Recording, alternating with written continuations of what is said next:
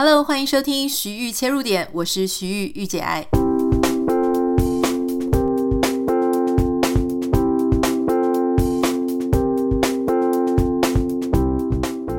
Hello，欢迎你收听这一集的节目。今天呢，这一集节目的标题叫做《有钱人与你的差距不只是钱》，希望光是这个标题呢，就不要冒犯到大家。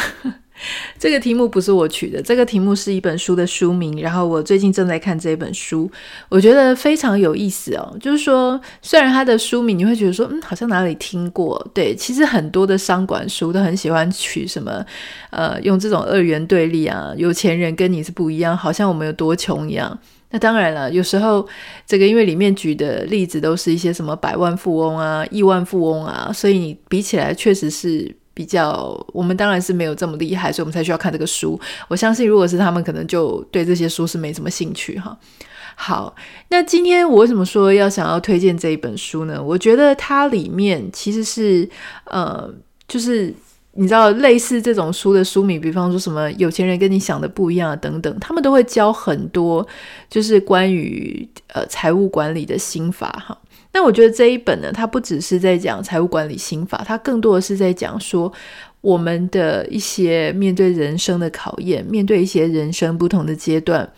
那这一些。亿万富翁，哈，这个作者他所去采访的都是那种全球的亿万富翁，所以他为了写这本书呢，他飞到了全球、全世界各地很多地方。我知道我们有很多听众朋友会在听完我们的介绍，如果有去呢，会真的去买书回来看。所以呢，这个详情就麻烦你自己去看。但我觉得很有意思的事情是，诶，他在前言的时候讲的没错，就是你会发现哦。很多那种百万富翁已经觉得很厉害了，可是老实说，亿万富翁跟百万富翁那个阶级还是有差哦。就是说，不是说阶级啦，应该说等级还是有差。那差在哪呢？我们来看，好像哇，就是有什么差，我已经感觉不出那个差距了，因为反正就是很有钱，这种感觉好像那种小婴儿哦，小宝宝，小宝宝还很矮嘛，刚刚学走路，结果呢，有两个大人，你往上一看，好，就抬头看这个两个大人，你根本看不出谁的身高比较高，因为你就是很矮，所以他们。的差距呢，你感觉不出来。可是呢，诶，真正如果用比较具体化的呃数据，或者是比较具体化的例子来说，例如说像这种百万富翁啊，百万富翁如果是美金的话，他可能就是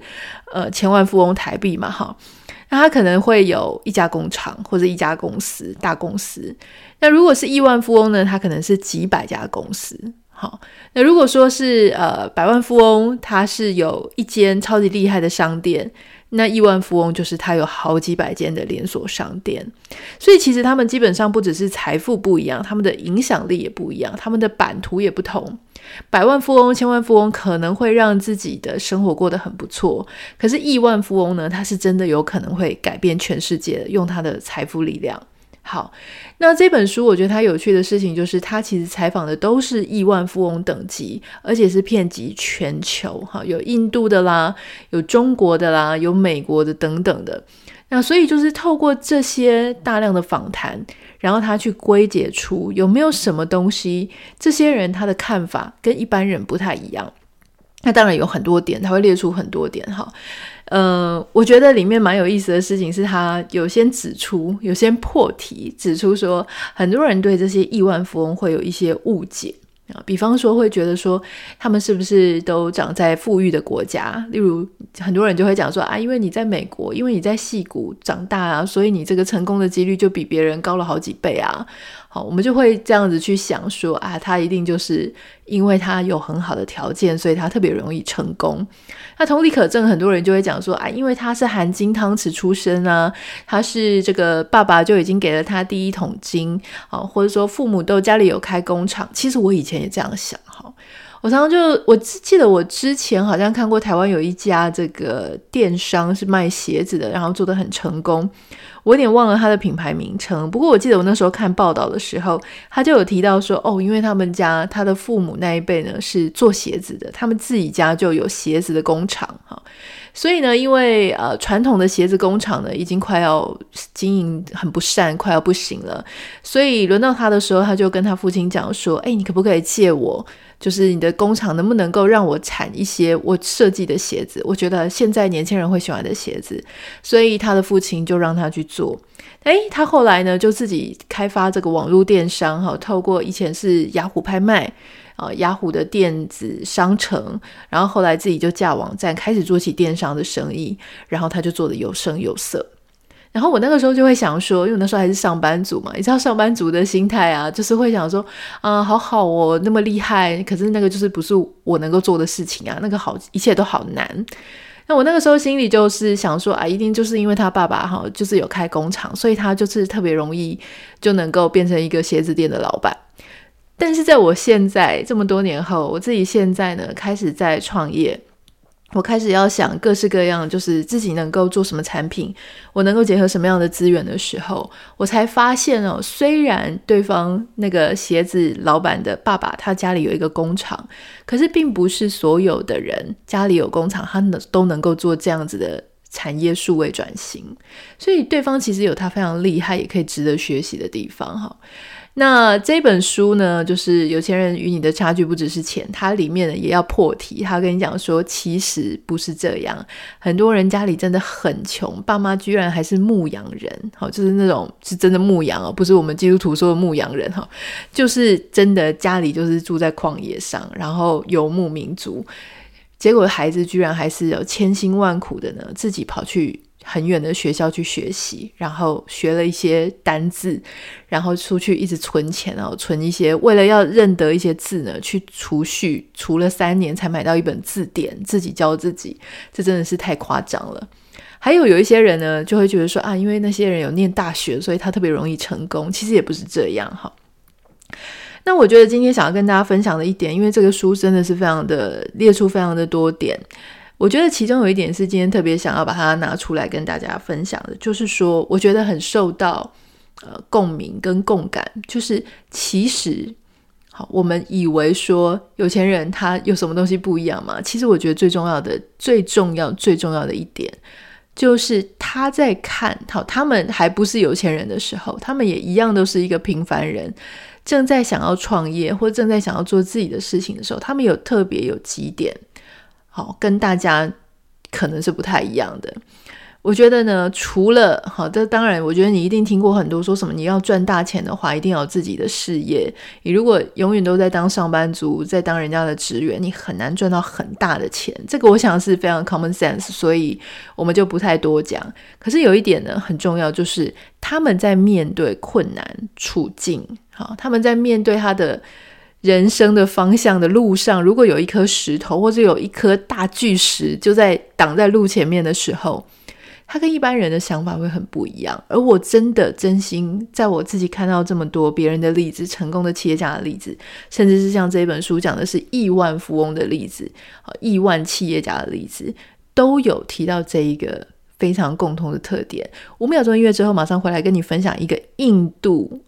印度科技公司老板非常非常经典的一个如何排除困难的例子。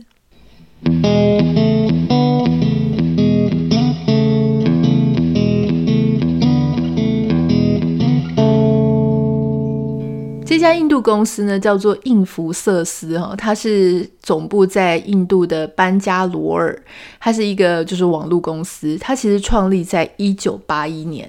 那大家知道这个一九八一年呢，它其实呃一九八一好像在我出生的前一年哈，所以那个时候呢，基本上什么网络公司啦，哈，就是这些东西其实都刚刚的。才刚有一些眉目，什么电脑啊、网络这个，那那个时候你要想哦，在印度，而且是印度的这个地方，它其实并不是，它并不是一个很发达的地方，甚至是在这个作者他所提到的，就是当时的时空背景啊，是真的蛮惨的。你知道那时候的印度是怎么样呢？呃，好，我们讲这个。后来成为呃这个印福瑟斯创办人的这个穆尔蒂哈，穆尔蒂呢，他其实是一九四六年哦，你可以算一下这个他的年纪，他当时是生在印度。那你知道印度当年是全球最贫穷的国家之一，现在当然不一样了。那这个穆尔蒂呢，他小时候哦，家里有够穷了，就是真的是家徒四壁，完全就只有墙壁，没有什么家具。那所有的家人呢，都是这个坐也是坐在地板上。床睡觉的也是睡在地板上哈。那那个时候，他的爸爸就一直跟他讲说：“你啊，做人要慎选，要小心的选择你的嗜好哈，免得因为你的预算不够多，嗜好又太贵，所以你就会破产。”所以你知道那种家里如果比较穷的，你大概就知道我在说什么，就是因为家里爸爸妈妈都会教你说要非常的这个要小心，免得你口袋里的钱就会花光光。这个穆尔蒂呢，他非常的喜欢读书、阅读，好，听音乐，跟朋友聊天。可是他真的完全买不起报纸，所以他都只能去这些公共的图书馆，好，图书馆去读报纸。好，在当时在一九八零年的初期，这个印度是一个什么样的国家呢？它其实那个时候真的就是非常的穷，而且呢，它不止穷，它还很仇视自由企业的制度哈。所以那个时候的印度政府，印度的社会主义呢，他们有制定一大堆这种很奇怪、很荒谬的政策，让很多人他根本没有办法在印度经商。就是你要在印度做个企业，要做一个小生意，那是很不容易的事情，而且政府还蛮腐败的。好，所以这个穆尔蒂呢，他后来找了几个合伙人，他们一起在一九八一年的时候创了这一家哈印福瑟斯软体公司。那可是你要想哦，这个国家基本上是没有电脑，你没有电脑，你要怎么样经营一家软体公司？这个非常的困难哦。好，那基本上你看，你就先要解决没有电脑的事情。一般人如果遇到你没有电脑，然后你想做软体公司，其他人一定会笑你嘛，想说没有电脑谁要用软体？然后那你做这个事情一定没有市场。好，那所以呢，他们就要先去跟印度呃政府去申请这个进口电脑的许可证。那你知道这个许可证一拿要拿多久吗？要拿三年，而且呢，他必须要一直从这个城市。到德里哈，德里是印度的第二大城市，他要这样来来回回，来来回回，三年来来回回了五十次。可是这个还不是最惨的哦，因为呢，呃，它其实非常的远嘛，哈，那这个这两个地方非常的远，基本上应该是要搭飞机的距离。那如果他要搭飞机的话，他就会花很多钱，可他没有钱，所以他每次去呢，他都要坐两天，整整两天的火车。所以呢，你算一算哦，光是单程就两天，然后来回的话就四天，四天再配上五十次呢，他光是这三年的交通时速就超过两百天。好，那你就想说，好啊，那没有电脑，然后又要两百天，那这个公司是要怎么营运哈？怎么写程式呢？他们怎么去克服这个困难？这个穆尔蒂他们找到一个美国的客户，那这个客户呢就说：“好，我允许你用我的电脑来写程式。”所以他们公司哈有其他六个共同创办人就一起飞到美国去工作，只留这个穆尔蒂他留在印度处理所有的例行公事啊，还有刚刚讲就是跟政府打交道啊，申请各式各样的许可证。哇，所以你公司所有的创办人都飞到美国去工作，然后，呃，你们还是要维持这样子的一个运作，我觉得非常的不容易。那当年哦，你要想没有电脑就算了，他们连通讯都是难题，因为呢，当年的印度的公司啊，它要平均五到七年才可以申请到一条电话线。五到七年哦，才可以申请到电话线，技术非常非常落后，而且那个时候呢，你知道他们政府很腐败嘛，所以呃，他们退休官员才可以优先获得电话线。那你如果是民间企业公司呢，就非常的困难。好啦，那你想 email，当然没有 email 啊，都没有电脑，也没有电话，那这个到底要怎么样联系？那你就会说，好，那他怎么，他们公司要怎么通讯呢？他们呢，只能穆尔蒂定期的去邮局，好，邮局有公用电话，所以他是用邮局的公用电话去联系他的这些创办人同事，看看发生什么事情，他们要怎么支援。那这个作者他就问这个穆尔蒂，他就说，诶，那如果说是美国那边想要跟你联络，这个怎么办啊？他说那就没办法，因为他们的这个通讯只能单向，这个就是当年他们的一个状况。后来呢，他们当然就是各式各样的努力啦。哦，一年多以后，他们的公司总算安装了电话。哦，这个还算快了。我刚刚讲说五到七年，但是他们不知道透过什么方式了，反正一年之后，他们就装了电话，而且可以跟对方联系了。有了电话也没有用哈。那个时候打电话到美国、印度的这个电话常常没有讯号，所以就是很惨，也是常常联络不上。后来呢，花了三年，他们终于进口了电脑的许可证。好，电脑许可证拿到了，也没钱买电脑，因为那个时候呢，电脑非常的贵，所以他们正在研发的这个软体，它需要那种比较迷你的电脑，比较小的电脑。可是这种电脑呢，它要价是十万美元，也就是现在来讲是三百万台币。可是三百万台币是当年的币值，所以应该是更大，都已经买超过一两栋房子的可能。好，所以呢，这个时候呢，公司是没有办法。负担的，那他就由他所有的创办人全部都拿出存款，结果你知道七个创办人的存款是多少钱吗？只有两百五十块美元，所以他们就是完全没有钱。好，一般正常的人、正常的团队到这个时候呢，应该已经早就被挤垮不知道几次了吧？接下来呢，你想哦，没有钱之后。还出现一些很严重的问题，比方说，因为你是软体工程师，所以你们要写程式，程式要交给客户嘛，对不对？一些语法啊、程式码，你要提供给美国的客户，那这个怎么办呢？因为你知道吗？就当时其实要这样邮寄，又没有 email，也没有网际网络，所以你根本没有办法利用这个电子邮件去把你的城市码或者你要交给客户的东西传到美国去。你唯一的方法就是你先把城市码储储存到这个词碟里面。大家还记得以前那种？什么就是那种四方形的那种磁碟嘛，哈，你的方法大概就是要把城市存到这个磁碟上，然后你就寄给美国的客户，然后美国的客户呢再把这个磁碟拿出来储存，存到电脑上。很可惜，这个方式没办法。好，到底为什么没办法呢？因为当年这个印度啊，你要想当时时空背景是在印度，所有印度要他要送到美国的包裹都必须要经过印度海关。海关呢，拖拖拉拉，非常的慢，他们要两个礼拜才可以跑完所有相关的流程。也就是说，这个穆尔蒂的公司，他如果说要把这个城市码交给客户，一定要超过至少三周的时间。那你知道吗？三周之后，然后客户说啊不行，然后又要修改，然后再三周，又再三周，你这个生意真的不用做了，因为太慢太慢了哈。那你对这整个企业来讲，你根本就是切腹自杀的行为啊！这个企业是没有办法经营的。那你知道后来他们怎么样去应变吗？他们为了要解决这个方法，他们就是把这个城市码列印出来。传真给好，他们放了一个员工在美国，传真给在美国负责这个专案的员工。这个员工对着这个城市，就是这个传真来的城市码呢，重新 key 一遍，输到客户的电脑里面。他、当然就是你会想说，啊，就是城市码明明已经写完了，然后你知道你可以想象那个城市码嘛？就是很复杂、乱七八糟一大堆这种字元啊、数字，他全部都要重新弄一遍。那不只是额外的工作量，而且很可能他眼睛一滑哦，你就是要 debug 底，这就是 debug 到一个昏倒的情况。可是至少这样子的做法，它可以大幅的缩减、缩短啊、这个这个交交货、交城市码给客户的时间。好，所以你知道这个东西啊，它就是非常困难。那你就更不要说那个时候没有冷气，然后印度非常高温，哦，大概都是四十几度的高温，那大家都很受不了。可是你为了要成就一个事情，你必须要克服非常多的困难。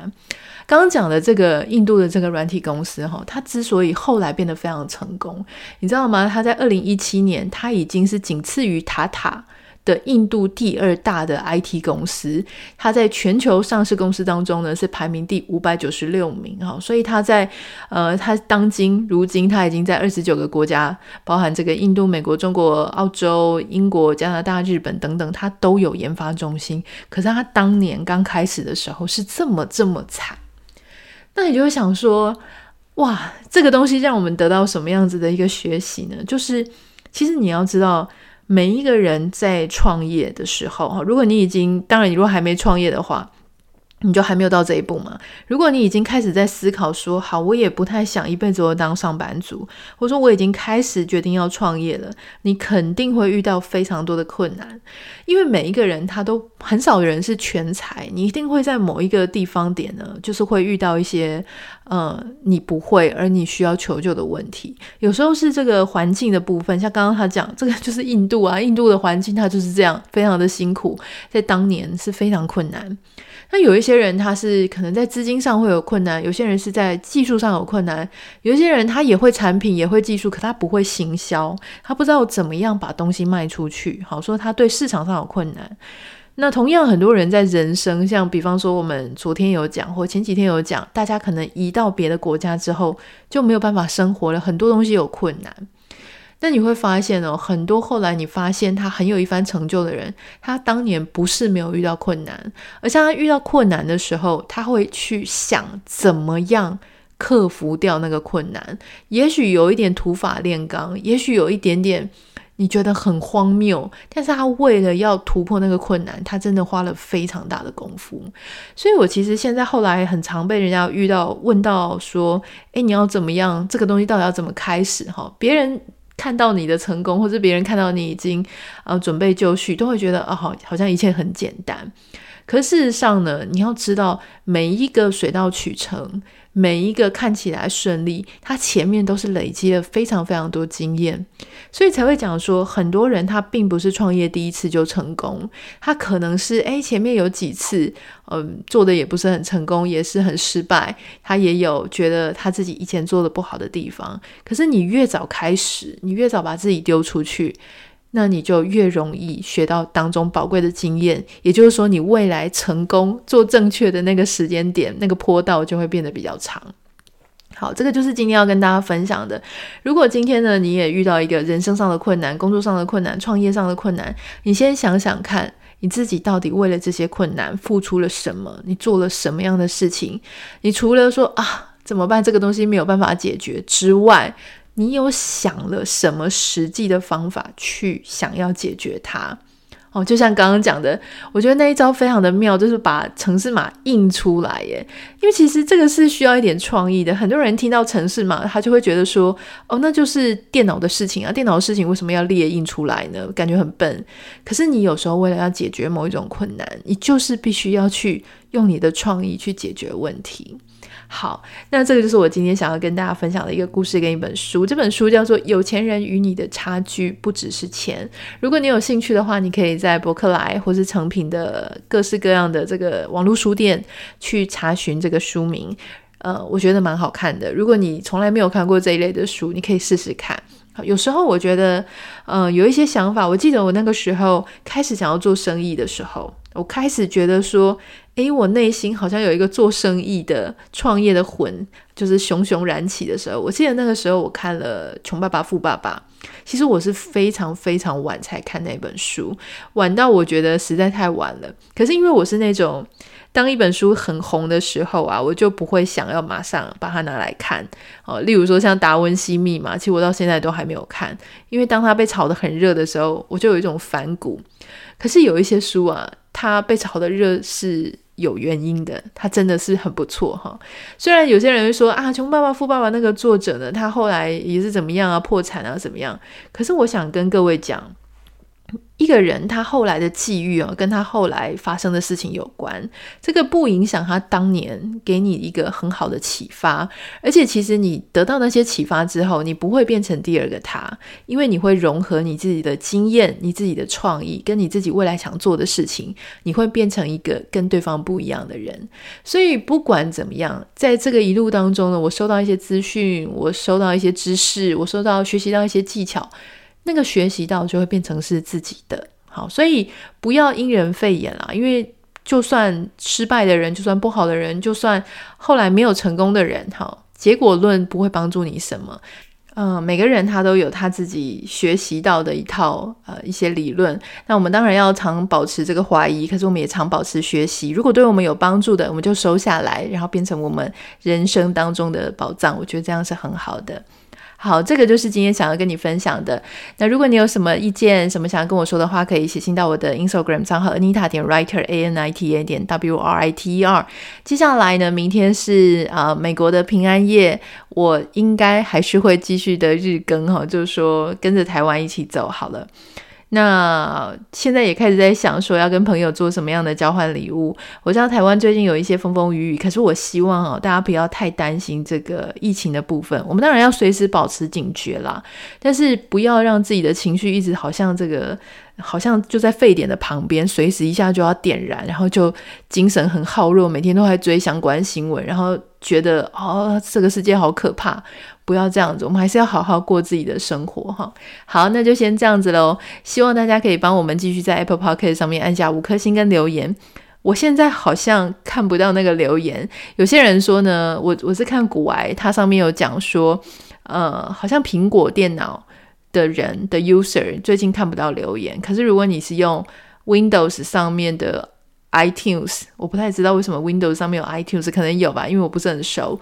这样子的话呢，你就看得到。所以好了，总之我现在是看不到。希望哪一天我看得到的时候呢，我可以呃继续感受到大家对我的支持跟爱护。那就先这样子喽。哦，对了，要跟大家提醒，就是说我们的线上讲座哈，有一个一月九号有一个睡眠跟工作相关的一个讲座，我们邀请到哇塞心理学这个是非常有名的 podcast 节目的主持人蔡宇哲教授来跟我们谈谈，就说我们现在很多人因为这个加班啦，或是在家工作、在家创业。常常就会睡不好，其实基本上是因为我自己真的睡眠时间非常少。我感觉我睡的品质还不错，可是我真的睡眠时间太少。那有时候呢，在睡前一直持续做工作，没想到睡醒的时候，眼睛一睁开，第一件事情就是昨天晚上事情的接续，我要赶快进行。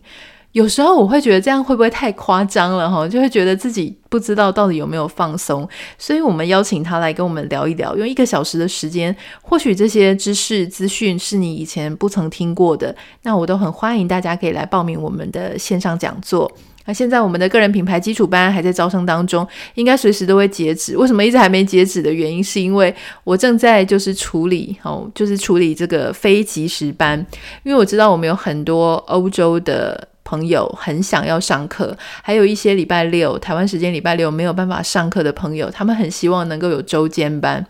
所以我们现在正在，不是我们了，就是我 我本人正在非常密切的处理啊，这个我要怎么样把这些东西变成非即时也可以看到，就是让大家可以常常回看的一个平台。